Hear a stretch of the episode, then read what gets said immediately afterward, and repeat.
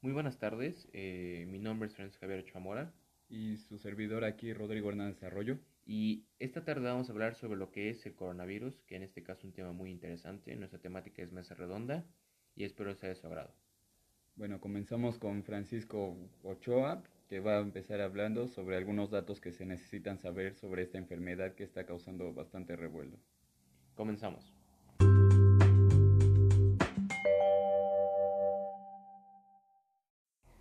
Hola, mi nombre es Franz Javier y estos son los datos que debes saber sobre el coronavirus. La Organización Mundial de la Salud convocó el 20 de enero un comité de emergencia para tratar sobre el nuevo coronavirus, que se expande por China y que ha llegado a otros países asiáticos. Hasta el momento ha provocado la muerte de nueve personas con más de 400 casos registrados. Funcionarios chinos de salud anuncian la primera muerte el 11 de enero entre pacientes con el nuevo virus.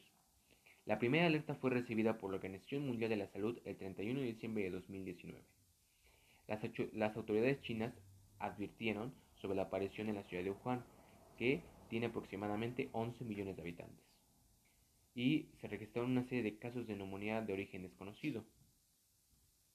La Agencia Estadounidense para la Vigilancia y la Prevención de Enfermedades, la CDC, indica que en un gran mercado de pescados y mariscos de Wuhan, aparentemente relacionado con las primeras infecciones, eh, que fue donde se originó este virus. Este mercado se cerró el 1 de enero del 2020. El nuevo coronavirus eh, se detectó a partir de los primeros análisis de secuencia de virus realizado por equipos chinos, anunció el 9 de enero del 2020 por la Organización Mundial de la Salud y las autoridades chinas, que incidían que estos casos de neumonía se deben a un nuevo coronavirus. El primer caso fuera de China fue el 13 de enero de 2020, a lo cual la Organización Mundial de la Salud informó el primer caso de una persona infectada fuera de China, que en este caso fue en Tailandia. Esta era una mujer con neumonía leve que regresaba de un viaje a Wuhan y luego se informó de casos en otras partes de Asia. Estos países fueron Japón, Corea del Sur, Tailandia y Taiwán. El 21 de, enero del 2020 se anunció un primer caso sospechoso en Australia, así como en los Estados Unidos, donde un pasajero que estuvo en Wuhan contrajo el virus. Controles en Estados Unidos y Asia, el 17 de enero en Estados Unidos, eh, anunció el, establecimiento de pruebas de detección en tres importantes aeropuertos estadounidenses, incluidos uno en Nueva York, que recibía vuelos desde Wuhan.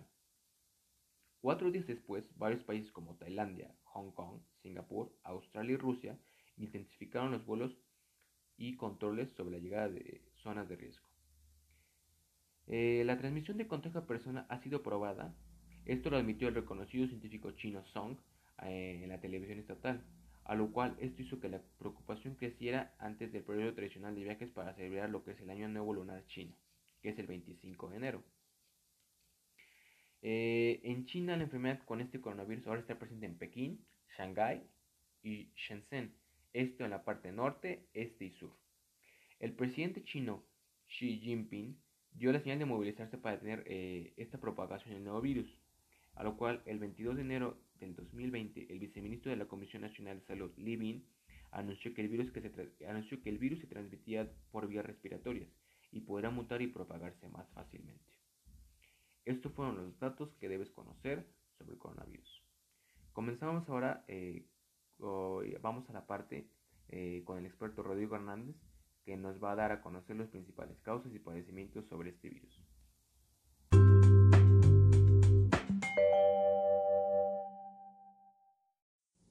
Buenas tardes, yo soy Rodrigo Hernández y ahora sí que se han de estar preguntando qué es el coronavirus.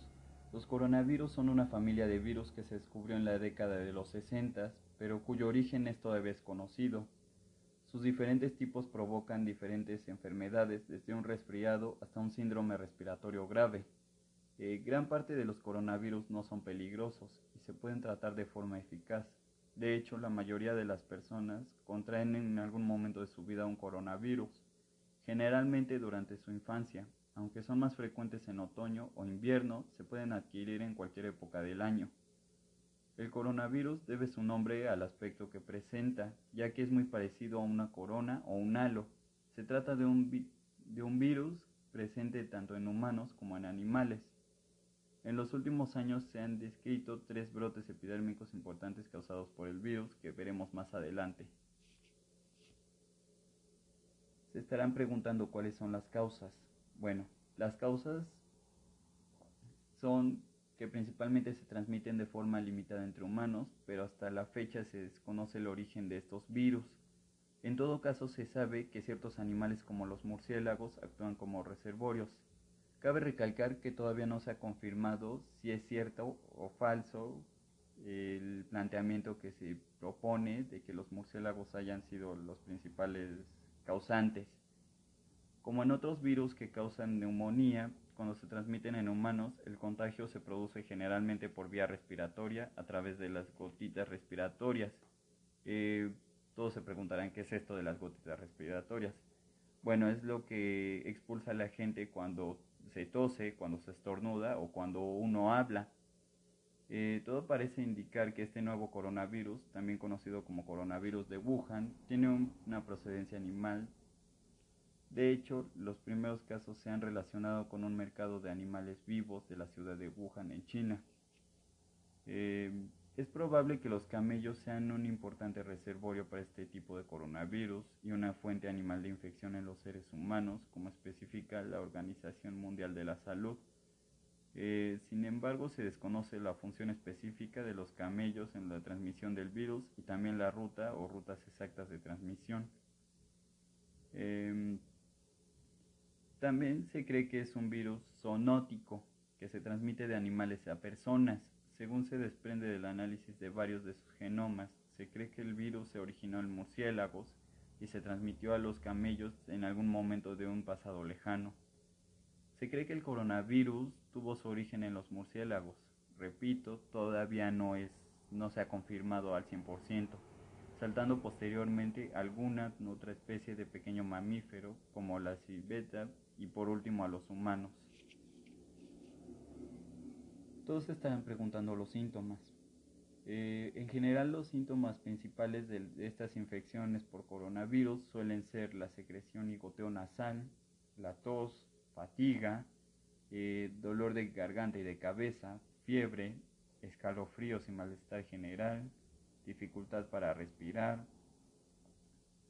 Eh, en, en, este aspecto clínico de este tipo de infecciones varía desde la ausencia de síntomas hasta síntomas respiratorios leves o agudos.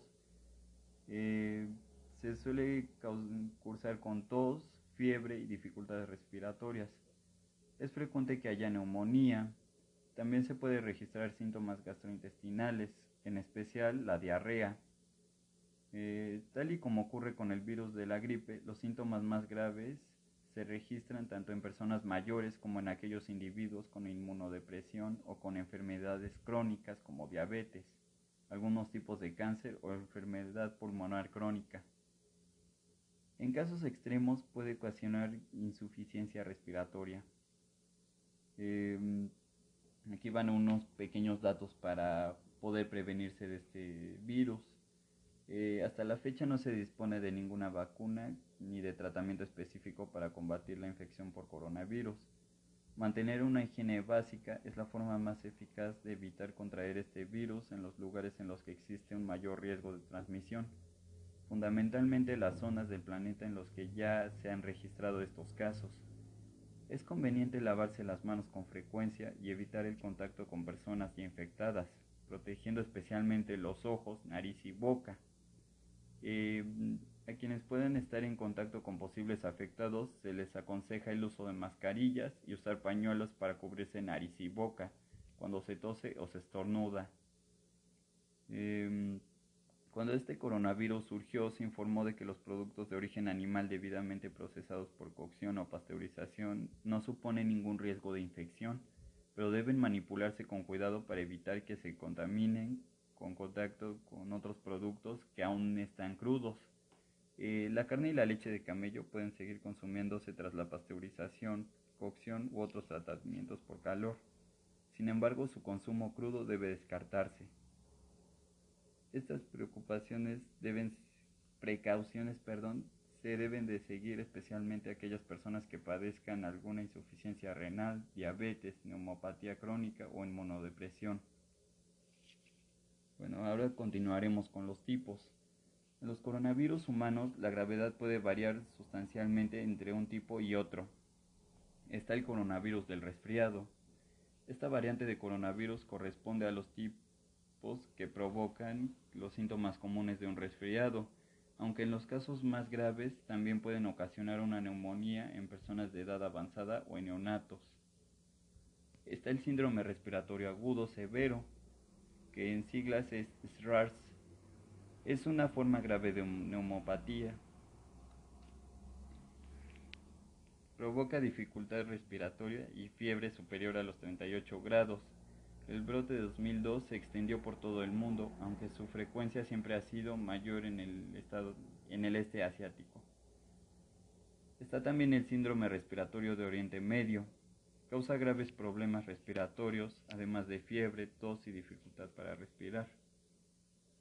Y también está el coronavirus más reciente, conocido como el coronavirus de Wuhan el nuevo coronavirus detectado a finales de este 2019 en China muestra una secuencia genética que coincide con el SRAS anteriormente mencionado en un 80%. No obstante, en un principio parece menos virulento y con una mortalidad significativamente inferior. Los coronavirus también pueden aparecer en animales. Algunos de los más frecuentes son el coronavirus canino y el felino. Cabe destacar que todavía no se ha encontrado ninguna cura para ningún coronavirus. Bueno, pues ahora sí que esta fue mi participación, eh, donde expliqué qué es, sus causas, los síntomas, eh, la prevención que se puede tener y algunos tipos. Ahora nuestro compañero Francisco Ochoa nos va a explicar el cuidado de médicos que estos tienen para el coronavirus.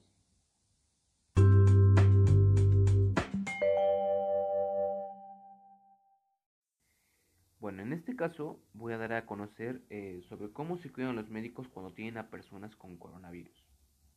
La primera regla fundamental para los médicos es la buena higiene en las manos, ya que eh, esta es eh, la principal forma en la que estos se pueden cuidar y no puedan adquirir el virus. Se deben utilizar la limpieza en cinco momentos importantes. Antes de tocar al paciente, antes de realizar cualquier procedimiento limpio o aséptico, después de exposición a fluidos corporales, después de tocar a un paciente y después de tocar el entorno del paciente. De igual forma, la, eh, limpieza de manos es fundamental, por lo que se desinfecta con una base de alcohol o con agua de jabón. Otro punto, otro punto importante es el equipo de protección. Algunos de los más importantes son guantes, protección respiratoria, como lo que es la mascarilla facial o careta, trajes especiales, eh, como es eh, para la prevención eh, del coronavirus, protección para los ojos que son unas, gafas, entre otros. Además de eso, eh, la desinfección del ambiente es crucial, ya que esta es importante para asegurar los procedimientos de limpieza y desinfección y que siga de una manera consciente, consistente y correcta. Y por último es el manejo del paciente para reconocer a tiempo el virus, ya que eh, su aislamiento inmediato de otras personas es fundamental para contener la propagación. Y bueno, estas fueron eh, las principales eh, reglas que sigue un médico cuando tiene a un paciente con coronavirus. Gracias.